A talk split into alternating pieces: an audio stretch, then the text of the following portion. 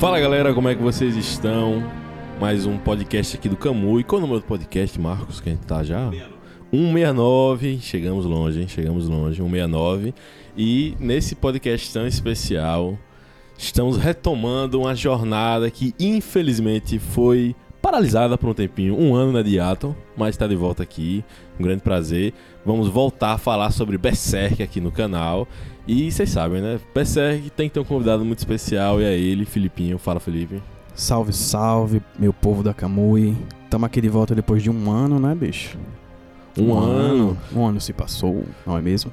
Caso o Guilherme esteja ouvindo aqui esse podcast, Guilherme mandou notícia hoje pra mim de que vai já tinha aqueles anúncios de novos animes, né, novas produções de Berserk e o estúdio que vai fazer prometeu que não vai ser é, CGI nem 3D e que não vai haver censura. Ou seja, pode ser, estão deixando a gente sonhar, né? Estão deixando a gente sonhar. Estão deixando a gente sonhar. Mais uma vez, um podcast de Berserk vindo numa data propícia, né? A gente sente as coisas, a gente espera não é à toa, não. A gente sente. O marketing da Camui. Marketing da Camui.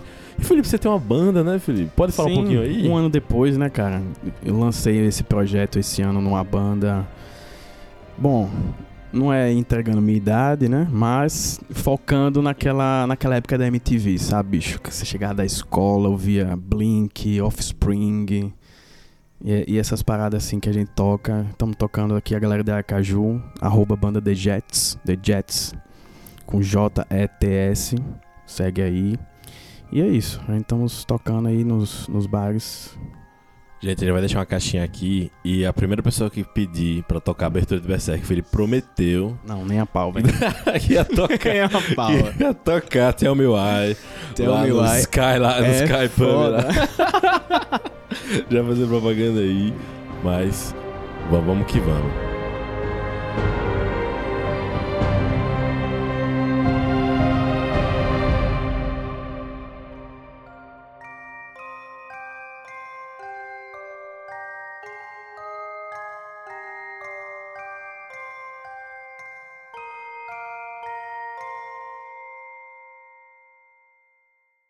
Antes da gente começar o podcast, é, vamos ler uma caixinha, mas os podcasts de Berserk vão ser caixinhas especiais. A gente vai ler caixinhas apenas de Berserk, certo?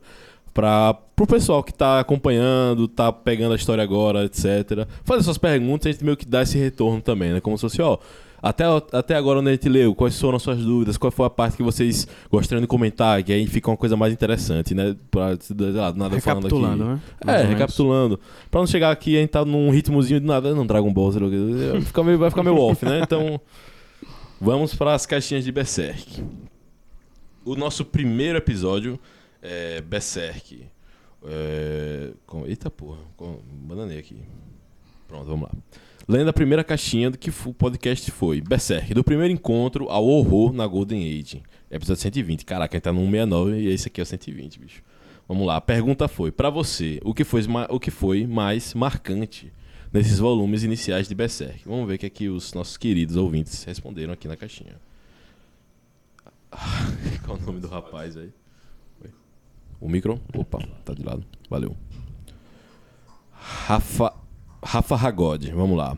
Ainda bem que vocês existem, obrigado, Rafa God. Quase não existe conteúdo de Berserk explicado de forma detalhada como vocês estão fazendo. Caralho. Porra. Moral, hein? Que Diga moral. aí. Meu apoio total ao trampo de vocês. Um salve de Campo Grande, MS. Um salve aí pra Campo Grande, Rafa God. Muito obrigado pelo seu apoio e estamos aqui com mais um episódio de Berserk aqui, Estamos né? de Finalmente. volta, hein? Estamos de volta, hein? Nada, nada pode nos parar. Vamos lá. Eloi. Eloi.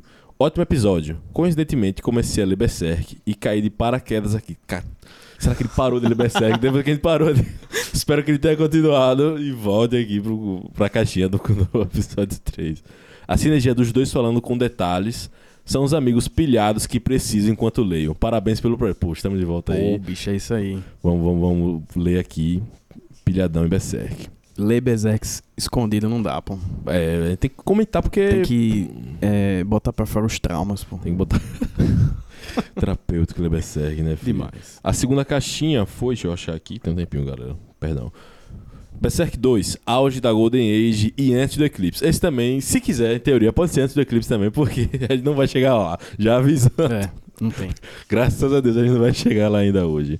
Mas vamos lá. A pergunta foi: Quais são suas dúvidas sobre Berserk do volume 1 até o 8? Então, galera, como eu expliquei mais, mais cedo aqui no podcast, as caixinhas de Berserk vocês podem colocar comentários, podem fazer perguntas que a gente lança aqui, e aí lança para Felipe, a gente responde aqui de boas e comenta junto.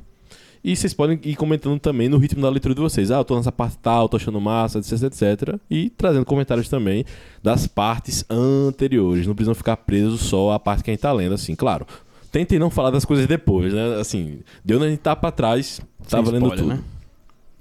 Agora vamos lá. É isso, sem spoiler. Boa, Felipe. Ó, Eloy de novo aqui, há sete meses atrás.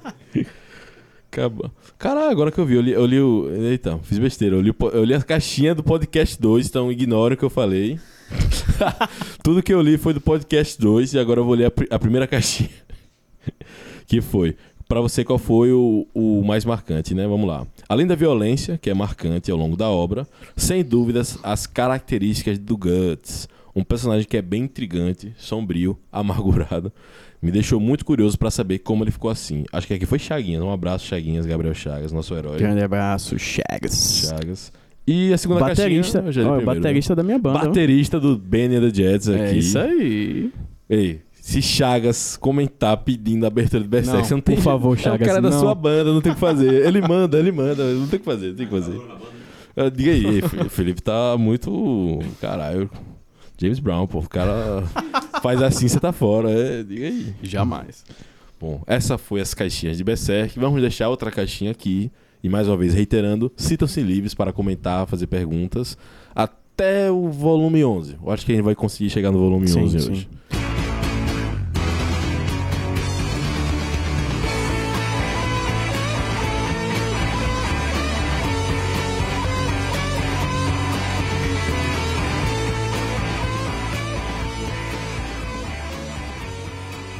Só para fazer um pequeno retomada onde a gente parou no, no, último episódio, no episódio anterior, a gente tava falando mais ou menos da parte onde há um atentado a Griffith, tentam ah, envenená-lo, e a gente descobre que na verdade era tudo um plot, né, que o Griffith fez para expor quais são os seus adversários dentro da Sim. corte real, e numa tacada só ele consegue eliminar todos os seus oponentes de uma forma cara muito... deu uma de Thomas Shelby, né? Thomas Shelby.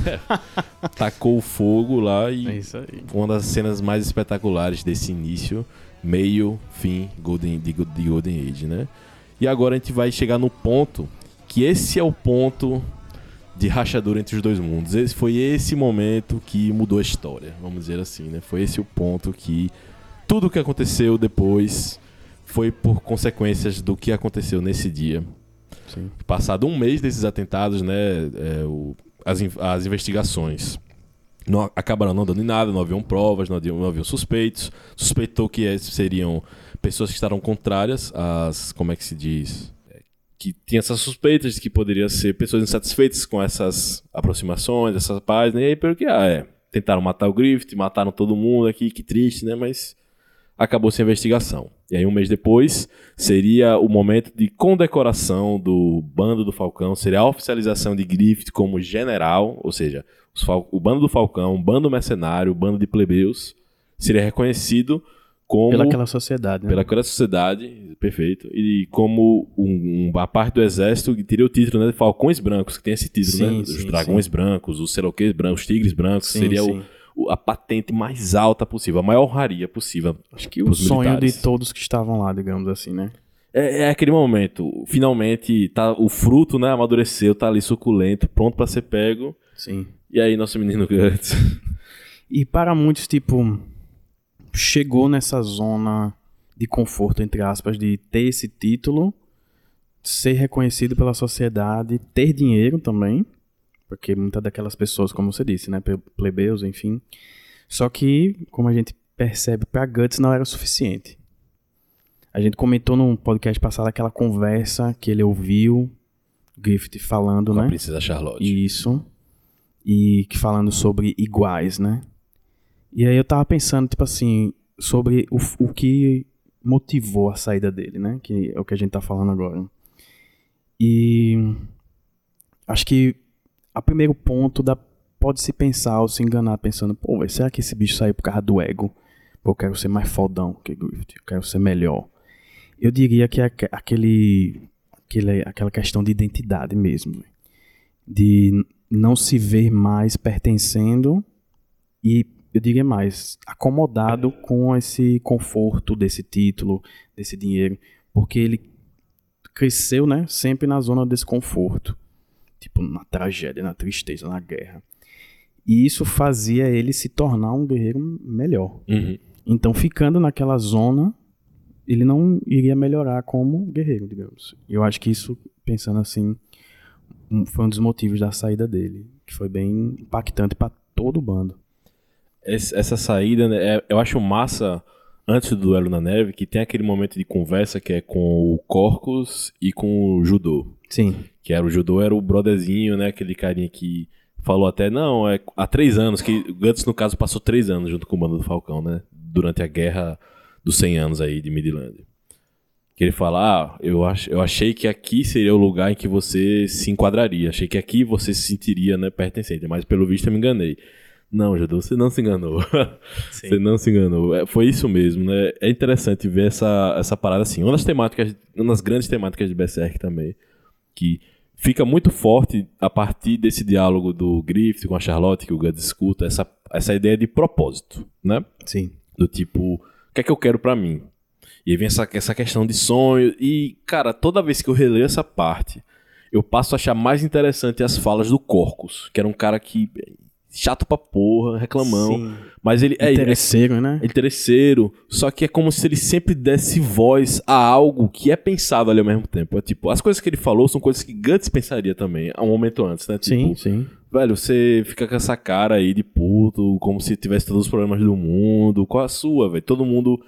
Todo mundo Tá tem seus todo mundo problemas. feliz. É, tá todo mundo feliz e você vai jogar isso fora, como se não fosse nada, etc, etc. Então, é interessante ver esse personagem, assim, dando voz a essas coisas. Seria um questionamento mesmo. Tipo, velho, olha o que você tá abandonando. Olha de onde você tá saindo fora. Todo o nosso trabalho duro, todo o nosso esforço. Culminou nisso aqui, você vai simplesmente abandonar. Fica, o que você pensa que é, né? Sim, exatamente. O que você pensa que é? E tipo, eu acho que mostra também, mesmo esse personagem, como a gente sabe, é chatão e tal, e tem uma, uma sensação de irmandade também. Tipo, pô, você tá abandonando a gente, pô. Pô, exatamente, velho. Fica aquela coisa. Ele odeia o Guts, ele falou, não, vou te matar, sei lá o quê. Só que Sim. você vê que ele fica puto, chateado É. também. Tipo, pô, ele foi embora mesmo, né? Tipo, depois de tanto, pô. foi de tanto, sacrifício e tanto tal. sacrifício. Todas as coisas que a gente já fez e você vai embora e tal. E é, é, é bem, é bem massa essa parte, que aí entra em outra temática também, que é a mudança da casca, né? Sim. Que começa a aparecer nesse momento e, a- e até o volume 9 isso já é trabalhado melhor ainda. Só que no 8 já mostra isso, o ponto de vista do judô. Tipo, velho, a casca, ela ama o Griffith, mas é uma coisa que vai além, né? É uma adoração, não é, não é, É uma parada de propósito. não é uma coisa de... Você acha que é uma parada de propósito? Então, também. Porque ele salvou ela, né? Isso. Então ela, ela bota essa coisa, não. Já que eu não posso ser a mulher dele, eu vou ser a espada dele. E meio que colocando ele no centro da vida dela mesmo. Uhum. Como muitos daquele bando fazia também. Exatamente, exatamente. Só que à medida que ela vai tendo essa coisa com o Guts, você vai vendo que ela começa a meio que colocar isso em xeque, assim, né? Tanto é que ela. Quando eles começam, vão começar o duelo, ela meio que, não, para, para, para, para, para. E o Guts vai, sai da frente aí, esse caralho, meu irmão. Sai da frente dessa porra. E aí ela fica meio, ué, mas por que eu quero que ele fique? Sendo que desde o início ela, não, você é um merda, você. Você. você Tipo aquela relação só de, de atrapalha, criança, é, né? isso. Puxando o cabelo do outro. É, e- é quase literalmente puxando o cabelo. Tipo, Você só atrapalha, você é um filho da mãe, meu irmão. Você quebra, quebra as estáticas aqui, os esquemas. vice-versa, né? E vice-versa. E aí ela começa, ela mesma pergunta, Ué, mas por que eu quero que ele fique? O que é que significa isso pra mim? Tipo, porque eu fiquei tão triste, né? Chorando e tal. E aí a gente tem o duelo que. Esse momento é muito massa, velho. Que pensando assim, não só em temáticas e tal, mas a estrutura, o jeito que é contado. Você tem vários pontos de vista diferentes dos personagens. Você tem o Guts primeiro olhando pro Griffith, né? E aí, é, a gente vai terminar o jeito que a gente começou, né? Que, como vocês bem lembram, o jeito que o Guts entrou pro bando do Falcão foi num duelo com o Griffith. O Griffith fez uma aposta. Olha, se eu ganhar de você, você é meu. Se você Sim. me vencer, você faz o que você quiser, vai embora, ninguém vai fazer nada. Ele, Beleza. E no primeiro duelo, o Guts perdeu, né? E aí, esse segundo duelo, é massa que O Guts, até o Griffith fica meio assim, não, no seu, eu não vejo aquela selvageria de antes. Não, e antes disso ele fala assim: meu irmão, você, você não pode sair, eu sou seu dono, tá ligado? Tipo, É, eu ganhei o Você é duelo. meu, é, Isso, você, é, meu, Você é meu. E aí tem esses. Eu acho massa desses duelos, é esses momentos assim. É, é quase uma coisa de faroeste, assim. Vários, É. vários pontos de vista de vários personagens diferentes. Você tem o ponto de vista do Guts, do tipo, nossa, é o Griffith. Ele realmente tá, tá a sério aqui. Pra mim, ele, o Guts até pensa, não, pra mim tudo bem. Significa que pelo menos eu valho o sangue na sua espada, né? No tipo, va- vale a pena isso, né? Sim. Que era uma questão que o Guts tinha em relação ao seu próprio va- valor ali dentro, né? Depois de eu ver aquela coisa, não, um amigo, alguém que tá no mesmo patamar que eu, sei lá o que, sei lá o que. E ele não se sentia nesse patamar, né? No caso, ele sentia nada, né? Sim. de certa forma. Então ele, pô, esse cara tá lutando a sério aqui me deixar eu ficar. Então quer dizer que alguma coisa, né? Alguma, alguma coisinha, Sim. Eu importo aqui. E é perceptível, tipo, a diferença dos ol- do olhar de cada um deles, né?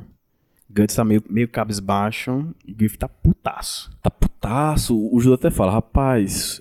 Que ele se, aí fica aquela coisa, aquela coisa bem dentro de mim, né? Os caras pensando, eita, fulaninho sabe fazer isso, fulaninho sabe fazer aquilo, e aí? Sim, Que, não, Griffith é um gênio da espada, tal, tal, tal. Mas Guts, ele passou esses três anos só na linha de frente, só na, só na bucha. O cara, o cara é monstro. Sim. Só que o Griffith tá tenso. E aí você vê o olhar do Griffith, aque- aquele olhar assim. Ele não né? tem costume de ter esse olhar, tá ligado? Emocional. Pois é, e tem até uma, uma fala interessante do Guts que ele fala: ah, ele tá me olhando como se eu fosse um inimigo. Sim. Só que o Griffith não tem essa intensidade assim com os inimigos assim. A gente vê esse momento, por exemplo, Era bem frio, né? com aquele, aquele ministro que ele olha da casa do caralho lá. o- Sim, sim, sim. Pronto, tipo isso, né? Aquela, aquele olhar intenso assim mesmo. De, velho, esse cara, ele não tá bem. E aí meio que você tem um- uma prova, digamos assim, do que o Guts representa pra o Griffith, né? Ele até pensou em matar ele. Ele falou: Ó, pra, pra eu vencer, vai ter que ser no primeiro golpe. Pode ser que se a força for desse jeito, raspe a lâmina e vá na cabeça dele. Mas tudo bem, não importa. Se ele não vai ser meu, não importa. E e aí ele se fudeu. Exatamente. Tomou uma, uma cala-boca aí do Guts enorme. Foi- E é muito humilhante, velho. É uma derrota muito humilhante porque o Guts quebra a espada dele e só dá uma, uma, uma acertada no ombro, assim, né? Tipo, ele não corta o grito, assim, ele só dá uma pou. E vai embora. E ele, é, então é isso, né? E vai embora. tipo. É como se fosse só um golpe, né? Sei lá. E como você disse, é um, um- um painel tipo duelo. Né, daqueles duelos antigos do Faroeste. Cada um com seu estilo. E aí, meu irmão, foi só um golpe aí. Como você disse, quebrou a espada e o cara, meu irmão, vou nem perder meu tempo, velho. E é massa que mesmo ele tendo essa noção de que, é, eu valho alguma coisa, ele, ele fala, não, isso aqui não vai ser nada. Ele pensando sozinho, não, não, Griffith, vai ficar de boa. Você vai levantar e seguir seu caminho. Eu, sou só uma pedrinha, né, no seu sapato, uma coisa assim. Você vai, vai seguir em frente, você vai levantar e seguir em frente. E aí, Só que- Só que... O Griffith fica destruído. E aí a gente chega pra, pra essa primeira. A grande, uma grande pergunta que é feita assim, em relação a Berserk. Griffith e Guts, eles são apaixonados um pelo outro? Como é que é esse sentimento que o Griffith tem em relação ao Guts? Velho, quando a gente chega no volume 9, que o Griffith invade o quarto da Charlotte e tem aquele ato impulsivo, uma coisa que o Griffith não fazia tudo, ele era frio calculista, né? E aí ele tem esse ato impulsivo de, velho, vou fazer isso. Já é uma demonstração de que o Guts tem um significado assim, tipo, Único, eu diria. único. Único. Único. Tanto é que enquanto ele tá fazendo sexo com a princesa Charlotte, ele tá pensando no Guts, ele tá vendo o Guts na cabeça dele. Que foi tipo um ato totalmente manipulador pra se sentir um pouco superior, entendeu? Uhum. No meu ponto de vista, né? Porque ele acabou de perder um duelo pela primeira vez, né? Na, na vida, digamos. Se sentiu destruído por ser deixado por Guts. E aí viu aquela princesa como, meu irmão, eu tenho poder sobre ela. E aí Perfeito. você, você falou amor, né? Pô, será que ama? Talvez a concepção de amor pra eles seja poder. E Perfeito. aí, Guts quebrou isso quando falou: Não, meu irmão, você não tem poder sobre mim, eu tenho escolha, tá ligado? Pô, tem até aquele meme que eu, eu acho que eu mandei pra você, tá, que é tipo, o Griffith quando fala. é, Griffith quando fala, tá, o meu amigo tem que ser alguém que tá no mesmo patamar que eu, tem que fazer o que quiser, até passar por cima de mim. Quando o Guts passa por cima do Griffith, Griffith ah, Sim, chorando. chorando. É foda. Bem isso mesmo.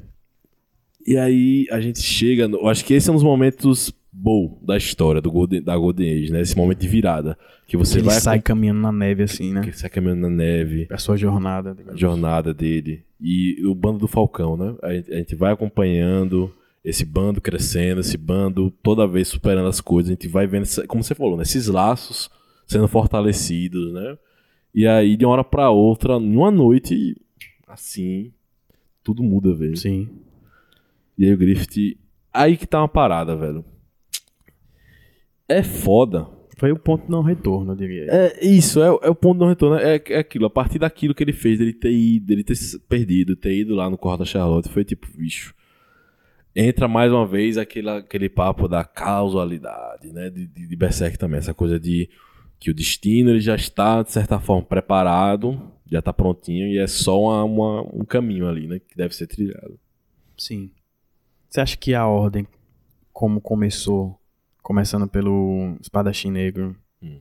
foi isso também? Tipo, Cara, foi massa isso, velho. tipo Foi- você falou, já tá feito a parada. Foi massa isso, justamente de a gente já saber, Isso. já saber de que, velho, vai dar uma merda aqui, mas como? É aquela coisa, o como, né? Sim. Como é que isso vai acontecer? Pô, aí você vai vendo e você fica sem acreditar ainda. Você já sabe o que vai acontecer, mas você fica ainda, não, não, não. Ah, ah, to- é aquela, aquele meme, né? Toda vez que eu assisto Vingança do Sif, Anakin cai pro lado negro. Não, não, não, não, Anakin, não é possível. exato. Não, Pô, não. aquela cena que ele entra no templo, né? Por favor, não, não, não, não. Sabe? E é, interessante essa coisa de mostrar. E a gente. É isso, a gente só não tinha noção da gravidade do que aconteceu, Tipo, do como aconteceu. Você presta atenção mesmo, tem os avisos, né? Então, os avisos, ah, tal.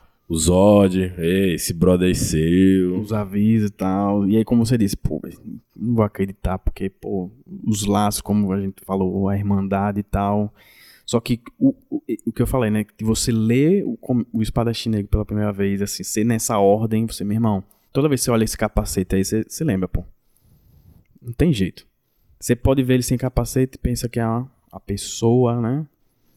O líder e tal, mas irmão, quando você olha o capacete, fudeu, meu irmão. É o vilão. É o vilão, perfeito. E aí a gente tem a primeira aparição, quando o Guts sai, né, e vai caminhando lá na jornada dele, a primeira aparição do Skull Knight. Um dos melhores personagens de Berserk, com facilidade. Sabe aquele personagem que aparece pouco? Mas toda vez que ele aparece, é tipo, véi, botei na mesa aqui, é isso aí. O jogo é jogado, o jogo, o jogo é Sim. jogado, o jogo é jogado. Ele, toda vez ele aparece e é pra dar um aviso ou pra dar um- algum Uma tipo de informação profecia, né? nova. Uma É. profecia, sei lá. E é muito massa. O, design dele, Sim, todo esse mistério. É. Até a, a fonte da- das palavras dele no mangá fica diferente. Pra dar Sim. esse tom. Não, esse cara, é, vamos dizer, é de outro mundo. Ele não segue a mesma lógica, né? Uhum. E o jeito que ele aparece assim é, é fenomenal, velho. Essa coisa do Guts. Sentir aquela pressão, tipo, é o Zod, o Shinti. Sim. Aí você fica aí, já sabemos que é um ser sobrenatural aqui. Então, volta mais uma vez, depois de a gente ficar nesse. Apesar da, da parte da Golden Age, a maior parte ser de guerra, ser uma coisa violenta, a parte do sobrenatural aparece em alguns momentinhos, como a gente falou, né? Tem o Zod ali, o encontro horror. E aí volta mais uma vez essas coisas de. É como se a gente tivesse com um zoom ali. Não, na Golden Age. Meio que lembrando, né? Existe isso na E- obra isso. também. Existe esse mundo maior que tem esses seres e que há forças maiores em jogo. Sim. E aí, quando ele aparece, eu tenho a sensação de. Tipo. Meio que tá aprofundando o lore, a história, sabe? É, Quando, isso. quando ele aparece, ele, ele lembra coisas ou fala sobre a profecia ou coisas do tipo, do futuro e tal. Você, exatamente, fica essa parada do misterioso. O que é que vai acontecer? E aí, Felipe, quero que você me fale aí o que é que você achou daquelas páginas que mostram o Guts viajando aí, passeando aí por aí. Meu irmão, a primeira coisa que me vem à mente é o, o treinamento de Rock Balboa, velho. Não tem jeito, velho. Tipo assim, meu irmão, o cara só quer ser o melhor espadachim possível, tá ligado? E aí tem aquela, o, a montagem de treinamento, tá ligado? E aí ele vai passando nessa parte, focando nos detalhes, assim, na técnica e tal e tal. E aí você vê que não é uma parada de querer ser o melhor fodão, é porque a relação dele com a espada é como se fosse uma única pessoa, entendeu? Então ele quer ficar melhor, um espadachim melhor e tal, porque é a, a parada de identidade que eu falei. Ele se vê assim. Essa parte que ele vai lá, com- que ele fica na casa do ferreiro, que Sim. ele começa essa reflexão, né? Tipo, hum, essa espada, o que é que ela significa pra mim, né? Que ele via apenas como uma ferramenta e não, mas ela sempre esteve comigo. Hum, Ele falando assim, né?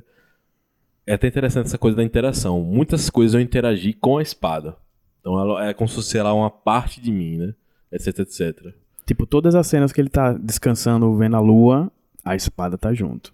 Uhum. Todas as cenas icônicas, digamos assim, a espada tá junto. E é, e é aquela coisa de. Mais uma vez eu não tenho uma resposta, mas eu sei que eu vou chegar nela pela espada. Tipo, é- esse é o caminho que eu acho que faz sentido pra mim, uma coisa assim. Eu acho que é Sim, bem exato. massa isso. Bem massa mesmo, de identidade, de propósito. Ele vê a espada como isso, né? Faz parte dele. E aquele torneiozinho lá, velho, com os caras. É massa que. É uma side quest, né? Do na... é, é, é, aquele cheirinho de sidequest da porra. Total, velho.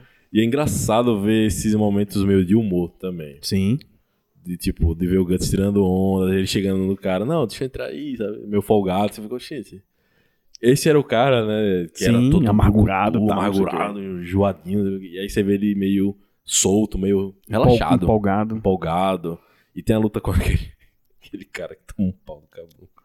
O sa... Ei, todo anime, de, todo o mangá, nesse negócio de luta, tem um cara que é o saco de pancadas. Que sempre que ele aparece, ele toma um pau. Você tem, por exemplo, os- o Smoke, né? O de Berserk é esse cara, velho. Toda vez que ele aparece, ele é humilhado de alguma forma. É até Sim. triste. Você fica meio, caralho, meu, o É cara é bom, pô. Não merece não isso aí. Bem isso mesmo. Mas tem essa pegada mesmo de side quest, digamos assim.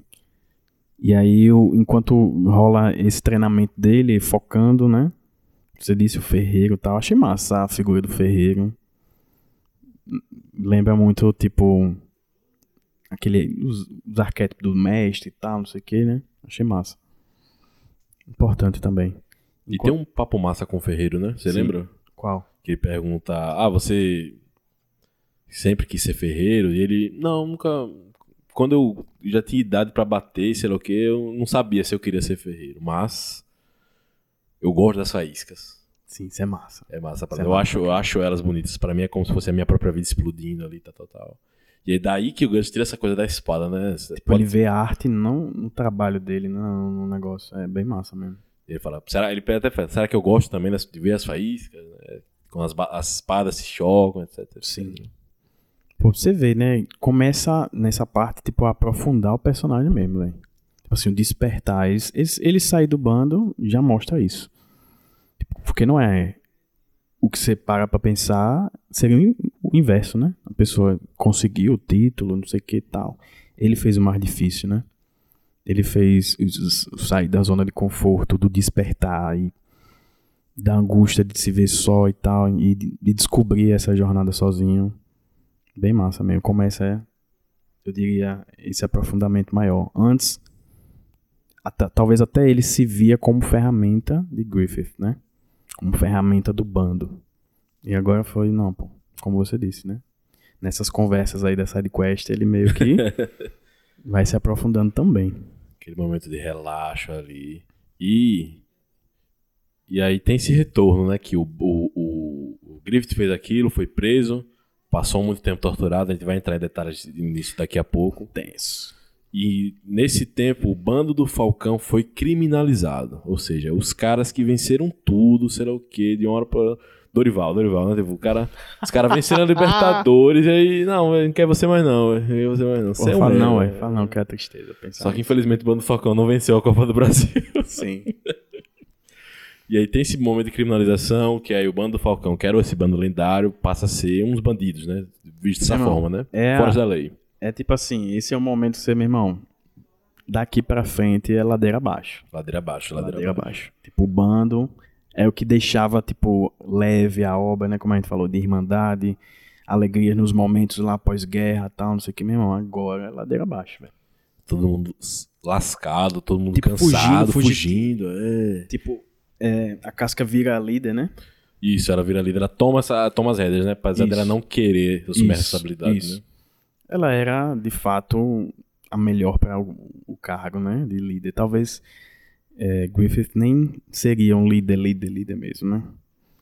E essa parte é tensa, de ver a galera fugindo e tal. Eu, eu vi, se eu não me engano, é- fica um, um quinto, se eu não me engano, do bando vivo. Uma, uma Uma parada ga- dessa. Tem uma galera que morre já naquele primeiro ataque, né? Que eles fazem essa Sim. armadilha. E depois a galera que vai debandando, né? Também, né? Tipo, Sim, porque você- fugindo, morrendo. Porque você fica meio que ligado aos personagens, né? E aí ver eles fugindo, pô, é, é tenso, tenso.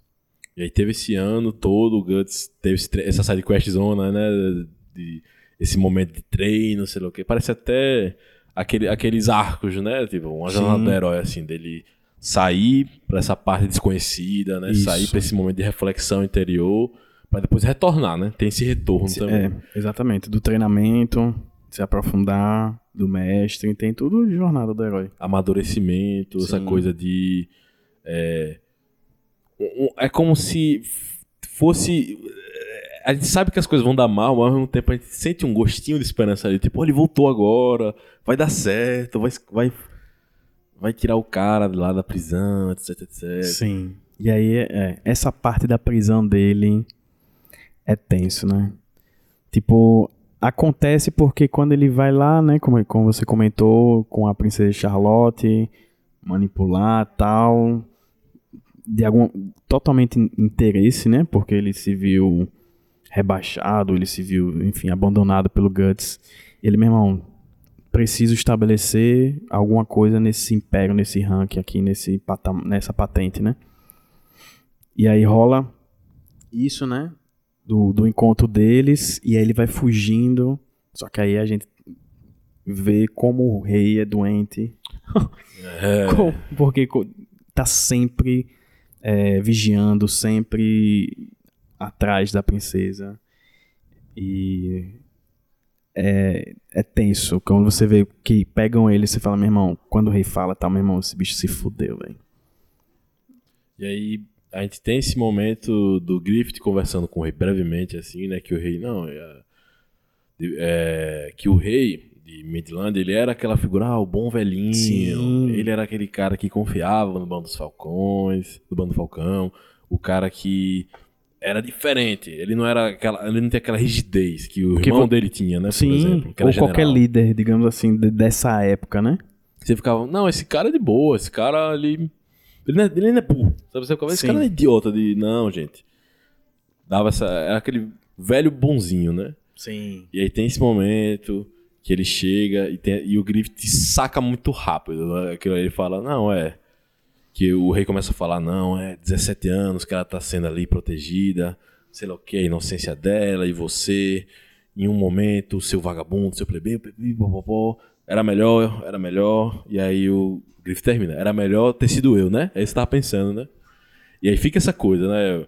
A filha do rei, ele- o rei fala, não, é igualzinha a mãe. Sim. Tem essa coisa toda de que o Griffith até fala, é estranho, no momento de guerra não tem nenhum tipo de casamento político, não tem nenhum tipo de oferta assim, né? Tipo, Porque, dá, tipo, dá até entender, né, que rolaria com eles dois, né? Esse casamento político. uhum. Mas, de fato, como você disse, não rola. E aí se fica a dúvida. Por quê? Tipo assim. E nunca tinha rolado com nenhum outro pretendente. Vamos dizer, casamento é uma forma também, né? Sim. Tratado de paz, essas coisas assim, né? E aí não rola nada disso e, e, e o rei começa a tiltar lá, doidão, falando, ah, eu, eu abandonaria a coroa, eu sei, do que adianta paz, porra de paz, esse mundo é uma merda, etc, etc. E aí o Griffith manda, velho, você patético, velho. Você só fez o mínimo, tipo, essa coisa até, você tinha o poder na mão, tinha todo, todas as ambições, tudo que eu queria, e você reage dessa forma, como a- a- abriria a mão, né, tal, tal, tal, você é patético. E aí o rei Sim, é... Totalmente doentio e passional, né? E aí o cara frio, calculista, né? Fala, meu irmão, você tá desperdiçando tudo. É, isso, é, isso. Pra algo tão doentio e tal, não sei o quê. E aí, quando é, ele fala isso, meu irmão, é, só piora a situação, pô. Né? Só piora a situação. O rei fica tiltado, como você disse. É como se o Griffith meio que tivesse aquele desprezo assim em relação a ele, não necessariamente pelos desejos dele com a Charlotte. Porque até uma coisa que o Griffith fala, não, Em vez de você alimentar o monstro, você nega. É como se ele estivesse desprezando o rei na atitude dele de, velho, você tem tudo na mão, você pode fazer o que você quiser e você tá sendo covarde, né? Dessa parada, né? Sim. Você é um merda, você é um merda, etc, etc. E aí, tem, e aí chegando nesse momento da tortura, né? Cara, foi uma coisa bem difícil de ler em alguns Foi. momentos, porque Foi. apesar de não mostrar, graças a Deus, não, não chegava a mostrar as cenas, Mas mesmo assim, mas mesmo assim, quando a gente vê o corpo dele, como Sim. ficou, tipo, os tendões. todos velho. os tendões cortados, você vê que a pele, de alguns momentos ali, tava, tava a mostra os músculos, a carne, cortou a língua. Aí não chega nem a ver o rosto dele, graças a Deus. Sim. Mas tem aquela cena né, que o Guts chega nele todo quebrado, aí olha assim, aí a chave, a chave pra tirar o capacete. E aí vê. A gente vê só a reação, né? Dele vendo Sim. o rosto. E que meio que ele pede, não, não deixe casca ver, ou não, É, não a casca. não- não mostre, Não é. me mostra assim. Porque no caso o cara. Como, qual a palavra? Esfolou, acho que esse é, esse é o termo, né? Esfolou o rosto inteiro dele, né? Que até o cara descreve, ah, o, o, o carcereiro, né? Não, ele era lindo, o corpo dele era lindo, sei o quê. Foi muito Sim. bom fazer isso aí, sei o quê. Um ano, um ano, um ano Um de ano, torturas véi. incessantes, pô. Um ano. E você vê, tipo, é uma parada bem simbólica, velho. Você vê, tipo, ele assim. Talvez o interior dele, né? O- exterior sempre foi aquele cara bonitão, charmoso, manipulador e tal, não sei o quê. Que todo mundo seguia. E agora ele tá assim. A mudança drástica, fisicamente falando, né? E, tipo, minha, minha sensação é que só mostra, só vai percebendo, tipo, não é por acaso isso, né? A minha sensação aqui dá que, tipo, percebe quem ele realmente é. E aí, como eu disse, depois disso é ladeira abaixo, velho. Velho, esse ponto também é massa de mostrar, quando a gente falou nos outros podcasts, dessa coisa do, da nobreza, dessa hipocrisia, etc, etc. E aí você tem o rei, que aí tem essa coisa toda de não, o- não vamos usar o bando, o bando do Falcão, porque eles são mercenários, são plebeus, são, são assassinos, eles são os merdas, né? Mercenários, tem toda essa coisa, essa honra, né? tal. sim. Só que o rei tinha um, um grupo específico de assassinos, que eram os Bakihara lá, que eles até tentam usar, é bem irado. Quando eles estão resgatando Griffith, né? Eles tentam us- usar eles pra assassinar. E aí você tem o, o- o grupo lá dos cães negros, que é o grupo do Wild lá. Que assim, eu não vou. Eu, eu, Felipe, esteja à vontade pra comentar o que quiser em relação ao. Mas eu não vou, eu não vou querer me alongar no Wild porque eu não gostei. Eu achei um ponto que ficou assim, tipo, velho, o cara só fez repetir uma coisa que a gente já viu várias vezes. Esses caras monstrão, do mal, sabe?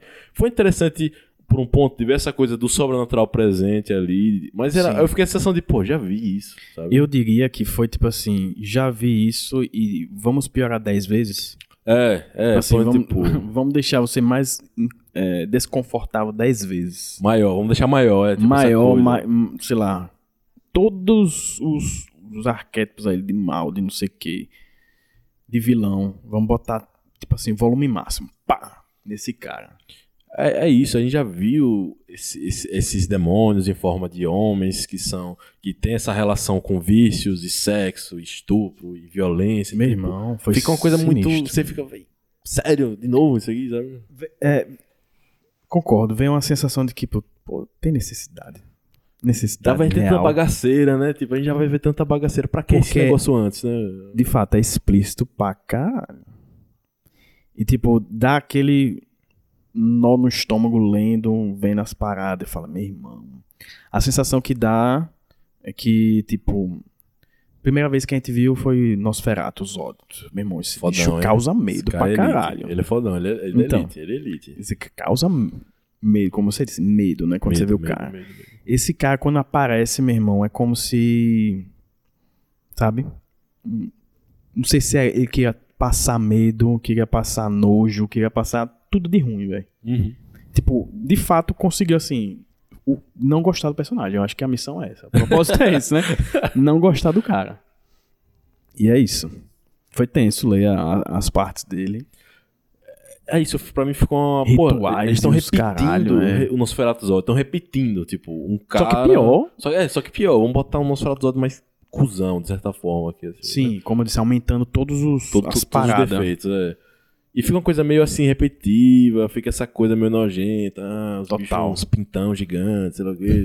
Essas coisas meio você fica. Ah, Umas criaturas bizarras, uma velho. criatura bizarra, enjoativa. Acho que é isso. O áudio pra É. mim foi enjoativo. Naquele momento era uma coisa que eu acho que seria interessante não ter, ou então ter de uma forma diferente. Porque tá, a gente tava num momento de correria ali, de excessos.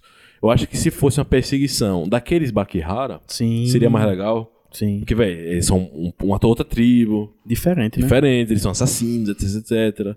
Em vez de botar, não, vamos botar outro demônio aqui, Joezão, pra. Não é só um demônio, ou não sei o que, é o demônio mais fudido. É, o mais podre. mais Tanto- podre. Tanto é que o nosso Ferazado perde a paciência com ele. É, não, vou torar no meio. Exatamente. Tora o cara. É, é foda. Essa foi a parte de maior satisfação, velho. Pronto, é, a melhor parte dele é quando ele morre. É, de Por- fato. Porque esse momento você fica, rei, se o Nosferatu, que em teoria era brother dele, matou ele, é porque Griffith tem um. Tem um Todd aí, uma importância nas coisas que Sim. estão por vir muito grande. E aí começa novamente aprofundando a história, né? Você vê a, a deixa das coisas, o que vai acontecer. Meu irmão, tem alguma coisa aí. Tem aquelas, aqueles momentos né, que mostra, ah, três dias antes, os caras na floresta viram uma forma estranha que tinha a cabeça de serpente. E é aquele primeiro apóstolo que aparece no, no início da história, né? No caso, Sim. não cronologicamente falando, mas no, no primeiro volume do Espadachim Negro. Uhum. Aquele cabeça de cobra lá, que come bebê, que cabra no quatro. Sim, sim. E a gente viu aquele conde, do, que é o segundo apóstolo aparecer, né? Que ele tinha aquele negócio com a filha, etc, etc. E aquela fada lá, que é, que é um apóstolo de outro momento, de um arco depois, né? Do arco, é o início do arco das crianças perdidas. Uhum. Então é massa você ver, é como, é como isso, né? Há uma grande preparação rolando que esses seres sabem o que vai acontecer e gente não sabe. Isso, é uma Isso. sensação muito boa. velho. Sim, concordo. Tipo, Concordo. tá chegando o dia do eclipse, tá chegando o dia do sei lá o quê. Rola os monólogos, né? Ele falando sobre o eclipse, sobre a- essas paradas que vão acontecer. De que, porra, não vê a hora de, do mundo dos demônios, enfim, abrir alguma parada lá e você fica, mesmo, o que é que vai acontecer, velho? Fica um suspense. Felipe, o que é que você acha que. Porque tem um momento também que eles, quando eles vão salvar o. O Griffith da prisão, tem duas coisas bem interessantes nesse momento. Que é. Eles vão salvar, fica a galera fora e essa galera é toda dizimada, né? E aí tem o Rickert. E o Rickert é salvo pelo Skull Knight, né? Por que você acha que o Skull Knight interviu ali? Irmão, olha, falando do ponto de vista de que não leu todos os volumes, né? Então, de fato, eu não sei o que o porquê, né? Até o momento não teve nenhuma resposta, assim, não. É, e de fato. Eu, fi- eu fiquei com essa dúvida também. Tipo assim, esse bicho Skull Knight e tal. De imagem, a figura parece ser, pô, um demônio, não sei o quê. Salvou o Rick, uma criança, sei lá. Um adolescente, sei lá. De fato, fica um- uma dúvida na minha. Não consigo responder, tipo assim, o motivo que fez salvar. Será que é uma coisa do futuro que ele já sabe? E Sem esse, dúvida. Esse cara, é essa peça é chave pro futuro. Sem dúvida. Fica essa, essa sensação de que ele tá meio que. E aí fica. Veio na mente agora que você falou do destino, né? O cara tá intervindo no futuro, né? Ele já sabe o futuro e tá intervindo no, no presente pro futuro. Fica essa sensação, de fato, de que são peças importantes para o que vai acontecer. E também, o outro ponto é quando eles estão entrando lá, eles começam a falar: ah, essa torre é a torre da- do, re- do renascimento, torre da re- ressurreição, torre da ressurreição, coisa Sim. assim. Essa torre é muito antiga, ela já existia antes do Império do Midland ser formado, e o fundo dela é muito, é- ela é muito mais funda do que qualquer montanha daqui de. Você fica, meu, o que é que tem lá embaixo, velho? Sim. O que que peste tem lá embaixo? Aí não, Aí, tipo- exploradores já foram até lá achar o fundo. Ninguém voltou. Ninguém voltou. Sim. Paz. Fala um pouco, né, do. Não sei se é o primeiro rei ou. Eles falam do, do, do, do primeiro imperador, o Sim. Geiseric. Sim. Que aí tem essas teorias, né? De quem seria o Geiseric. Sim. E aí botaram o, o cara preso lá no fundo, né? E aí tem essa missão possível aí de resgatar. E você lembra que quando eles derrubam a tocha sem querer, mostra, né? Lá no Sim. fundo, o que é que tem lá no fundo? Um monte de cadáver. E os cadáveres com a, o símbolo, né? Sim. O símbolo do sacrifício, né? O estigma Sim. do sacrifício. Você fica, rapaz. Eu já vi isso. Eu já vi isso, é, eu já, eu já vi isso em algum lugar, já vi isso em algum Sim. lugar. E aí, mais um mo- momento, né? Aquele momento de, eita, o lore do mundo expandiu aqui. Tá expandindo. Pô, A gente não sabe o que é isso aqui ainda, mas Isso, é massa, do, isso vai do- fazer do portas na suspense. frente, é. De você mesmo. Tipo assim, as- como você disse, né? Meu apressar mesmo, eu quero ver logo o que, é que vai acontecer, pô. E aí fica nessa parada do, do cara, do vilão, do vilão, do cara. Mesmo o que é que vai acontecer no lore, no- na história, velho. E aí rola esse, esse resgate aí, como a gente tem- falou, né? O que, é que você achou do plano, assim, de resgate? Cara, foi massa porque eu relendo eu já fico, pô, aqui claramente são os últimos momentos de felicidade, embora eles não saibam. Sim. Que eles têm até uns pequenos quadradinhos de humor, assim, que é, por exemplo, quando eles encontram a, a princesa Charlotte. Ela, ah, eu lembro de você. Falando pra casa, eu lembro de você. Você é aquela, é aquela que eu falei pra proteger o Griffith, né, tal, tal. Mas naquela época eu achei que você era homem e tal. E aí o Gus Sim, atrás, sim, né? sim. E aí a princesa, não, mas agora eu percebi de primeira que você é mulher. Aí o Gus, é porque tá escuro. E ela pega e joga a lanterna na cara dele, assim. Sim, sim. Tem esses pequenos framezinhos de humorzinho, de leveza. Que aí fica esse gostinho de, pô, eles eram tão legais juntos, velho. Tava dando tudo certo. É. Conseguiram resgatar o cara. Beleza, o cara tá uma merda. Mas ainda tem aquela esperança de eles vão conseguir sair daí. Vai rolar alguma coisa mágica. Vai rolar algum, alguma cura, né? Sim, fica essa expectativa, né? Fica a expectativa. Porque Golden Age, Golden Age, né? O nome não é por acaso, né? É a, a, a época dourada, assim, da obra, eu diria. E, meu irmão, quando você vê ele, o, o símbolo, digamos assim, da Golden Age, se transformando no que ele é, se mostrando no que ele é, de fato, tipo, meio que depenando o Falcão, né? Uhum. Tenso, velho. Tenso. Uma E você- dissecação ali, né? Exatamente. Aí você. É, é como se fosse um, um ajuste no tom, velho. Da obra. Tipo assim, meu irmão. Isso aqui tá acontecendo, vai acontecendo coisas. Mesmo que seja esse vilão bizarro, o tom, meu irmão, vai de 8 a 80, assim, muito rápido, assim, né? Mesmo que vai. A gente sabe do que acontece nas coisas, que, que esse universo não é, não é cor-de-rosa, digamos, né? mas vai aprofundando e piorando, eu diria, bizarramente, a partir de agora. E falando do Grift, também tem essa coisa, né? De como a gente tá falando do Guts, parece que é uma jornada do herói rolando, e do Grift parece que é algo em paralelo também. Que é um, é um momento de origem de algo também ali, né? E tem até, tem até aquele termo, né, que a gente aprende, que a gente estuda lá na parada da, dessas coisas da mitologia, desse, dessas Sim. histórias, tem anábases e catábases, né? Que é essa descida ao inferno, ao mundo inferior, né? Que é um momento que sempre surge nos mitos, assim, do herói ir pro, pro Hades, né? Ir pras profundezas pra pegar algo e sair de algo novo de lá, né? E aí você tem a saída do Griffith das trevas, literais, assim, dele ficar ali, tem, tem até aquele momento que o a God Hand aparece pela primeira vez, Sim. cronologicamente, não... Ela já aparece antes no volume 1, no volume 2, se eu não me engano. Sim. Mas a primeira vez que ela aparece assim, cronologicamente, é ali, quando o Griffith tá na, na merda. E essa coisa, né? Você vai sentindo que, velho, do mesmo jeito que é um processo de amadurecimento do Guts, é que algo está acontecendo com o Griffith. Tá acontecendo. São duas jornadas. São duas jornadas, exatamente. Duas jornadas. E talvez inversas, né? E isso tem. No painel, velho, eu não sei se isso foi de propósito. Se foi. Talento Genial, aí né? do, autor, né, velho? Genial, velho. Que no, no painel do duelo deles, o sol tá brilhando do lado do Guts, velho. Sim. Interessante isso. Sim. Essa É. coisa da. Que ele, ele tem essa coisa, né? O Falcão Branco e o Espadachim Negro, essa coisa, né? Das cores Sim. antagônicas. E a gente vai vendo que o Falcão Branco, Falcão da Luz, entra nas trevas e se transforma no Cabrunquento lá, que a gente vai chegar no nosso próximo episódio com toda certeza. E você vê o Guts caminhando inversamente, pelo menos nesse primeiro momento, né? Que você vai vendo que ele vai encontrando um propósito de vida, vai ficando Você mais vê, pô, relaxado. a primeira vez que ele tá tentando, né? E a parada de como ele se vê diante do mundo. E é isso. É, é como se ele sempre foi, digamos assim, o underdog que chama, né? O, o cara por baixo, perdedor, o tragédia, tragédia, tragédia. Ele não se vê é, como bonzinho. Nunca falou que era bonzinho, né? E aí tem esse contraste de sombra e luz é sensacional durante toda essa, essa obra.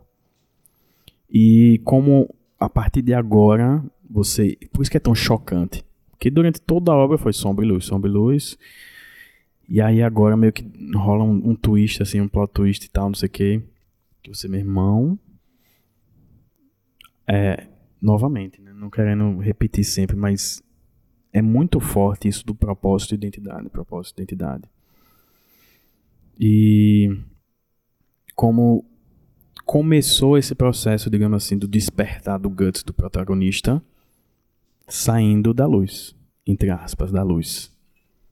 Da proximidade da luz, entre aspas, novamente.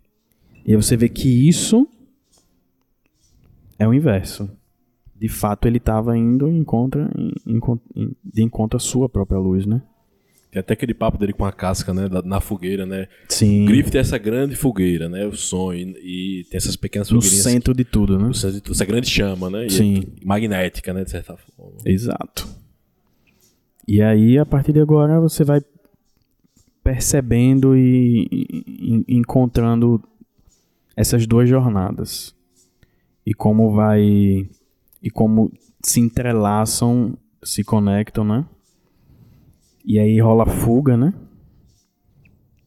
Sim, é o plano, plano, é aquela meio filme de ação mesmo, né? Vamos resgatar o cara lá no fundo do poço, literalmente. Quatro pessoas, sei lá. E um exército todo aí. E aí, quando rola, com a ajuda da princesa, né? E aí rola essa fuga. E aí ele lança esse exército atrás deles. E aí essa, é, é, essa parte, quando fica os três juntos, é bem interessante a dinâmica dos três. E agora, assim, a gente falou de coisas horríveis e coisas mais horríveis estão por vir. Mas vamos voltar um pouquinho e falar de uma coisa muito boa, um dos, um dos melhores, um dos momentos mais emocionantes. Sim. Positivamente, né? Da Golden Age, que é quando o Guts e a Casca conseguem ali expressar o que eles sentem em relação um ao outro, né? Tem, eles têm aquele momento íntimo. Sim. E é, e é o momento que, vamos dizer, o fruto ficou suculentão em relação à casca, em relação a ela, entendeu? O processo que se passou e se passa com ela. E do Guts também, dessa coisa de, velho, eles amadureceram. Essa, essa tipo, foi sensacional essa parte. Quando eles se mostram vulneráveis pros, entre si, sabe? Tipo, você percebe a armadura baixar, a guarda baixar, e, tipo assim, se mostrando vulnerável e meio que tentando ressignificar os traumas dos dois. Sensacional essa, essa o que rola. E eles tocando, tipo, a casca falando você não é isso que você passou o trauma e tal. Tipo, acolhendo mesmo. Foi, foi muito massa, né? Foi muito massa. E tem esse momento do Guts admitir, né? Aquela coisa, né? Ele sempre foi cercado pela culpa, né? Sim. Essa culpa do crime que ele teria feito, né? Matei meu pai. Ele fala esse voz exato, né? Matei meu pai. Mas eu não queria, e tem todo aquele momento lá, né? Que esse trauma vem à tona. O trauma do estupro que ele sofreu. Sim. E da traição que ele sofreu pelo pai também, né? Que o cara falou, não, Gambino me vendeu, te vendeu pra mim, etc, etc.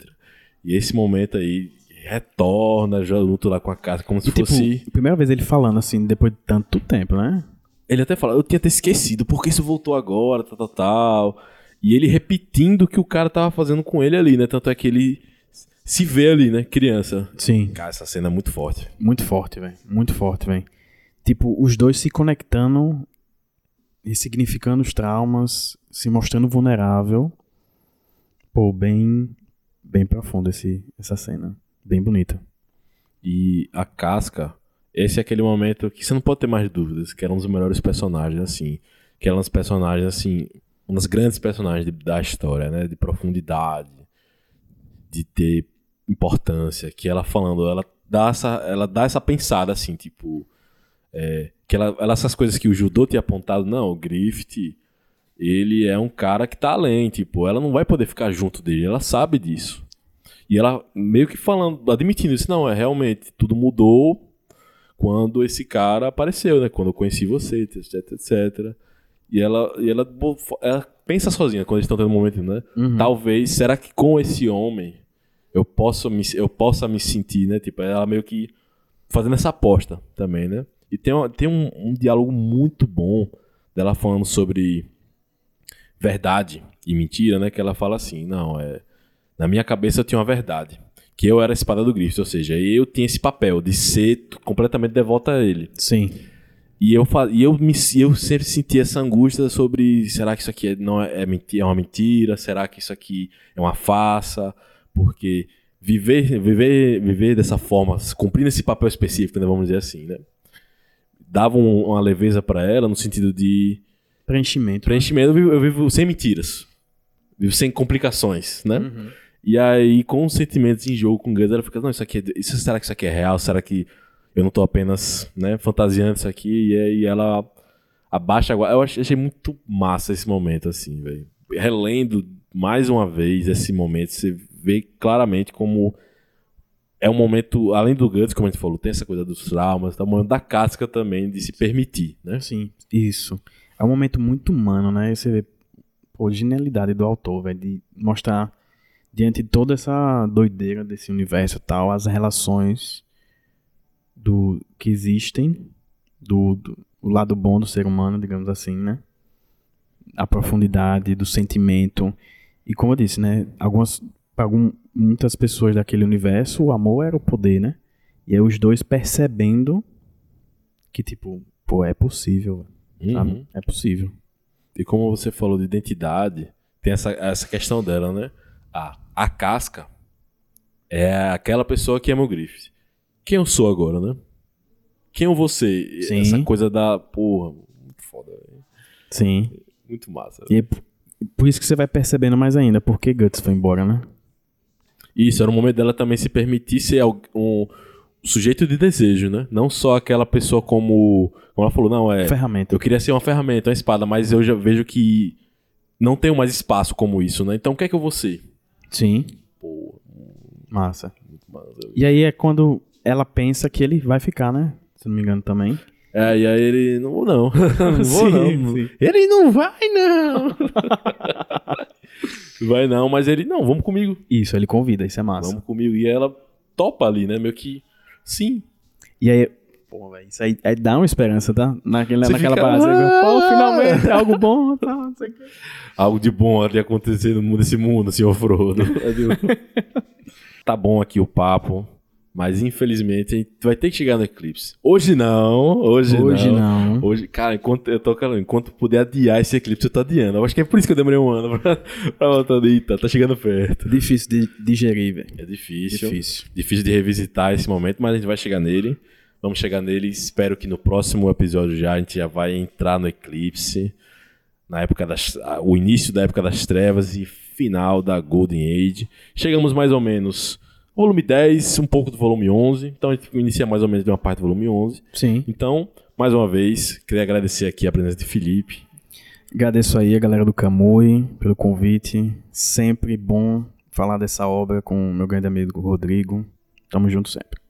Tamo junto sempre. Mais uma vez, lembrando que sigam aí, arroba The Jets. Arroba banda The Jets. Cobrem ele lá, que se, se alguém cobrar lá, falando, vamos, irmão, bote aí Tell Me White Berserk. Duvido, duvido o Felipe não tocar, meu irmão. Assim no show o cara pedindo Sensei, né? É, Do, do Anga, no show toca do na Anga. Júlia, toca na No, Júlia. no show do Anga, o cara, o Edu fala pra Edu, não, toca o Sensei, não sei o que. Aí no nosso vai ser, toca Tell Me Why. Toma, é Tell Me foda. White Berserk. Toma, Tell Me White. Por favor, não façam isso. Lembrando, a gente deixou a caixinha aqui, como eu falei. E também tem outro recurso muito legal no Spotify, que é pra vocês nos avaliarem. Então chega lá, dá avaliação, dá uma notinha, dá cinco estrelas, a gente merece. Pô, tá voltando com o episódio 3 aqui de Berserk, a gente merece, né? Voltando com estilo. E antes de encerrar o podcast, que tá muito bom, eu queria encerrar ele, como nos outros. Eu também fiz citações aqui da obra, pra quem tá acompanhando, pra quem tem interesse em saber qual é a linguagem de Berserk mais ou menos. Eu acho que tem uma cena que ela é autoexplicativa. Ela te responde como é que o Griffith se sente em relação ao Guts. Que é no volume 10, que é bem antes do do Griffith ter aquela visão dos demôniozinhos e do, do- das formas da God Hand, a mão de Deus, que é um momento de reflexão no próprio Griffith.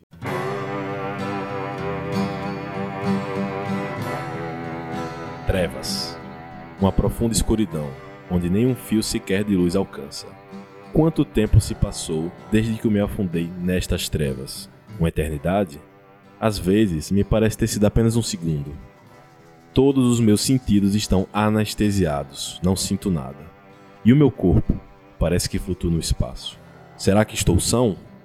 Ou perdi o juízo faz tempo? No meio de toda essa incerteza, só me lembro de uma coisa claramente: a imagem dele. Surge clara nos meus pensamentos, como um relâmpago que corta a noite escura.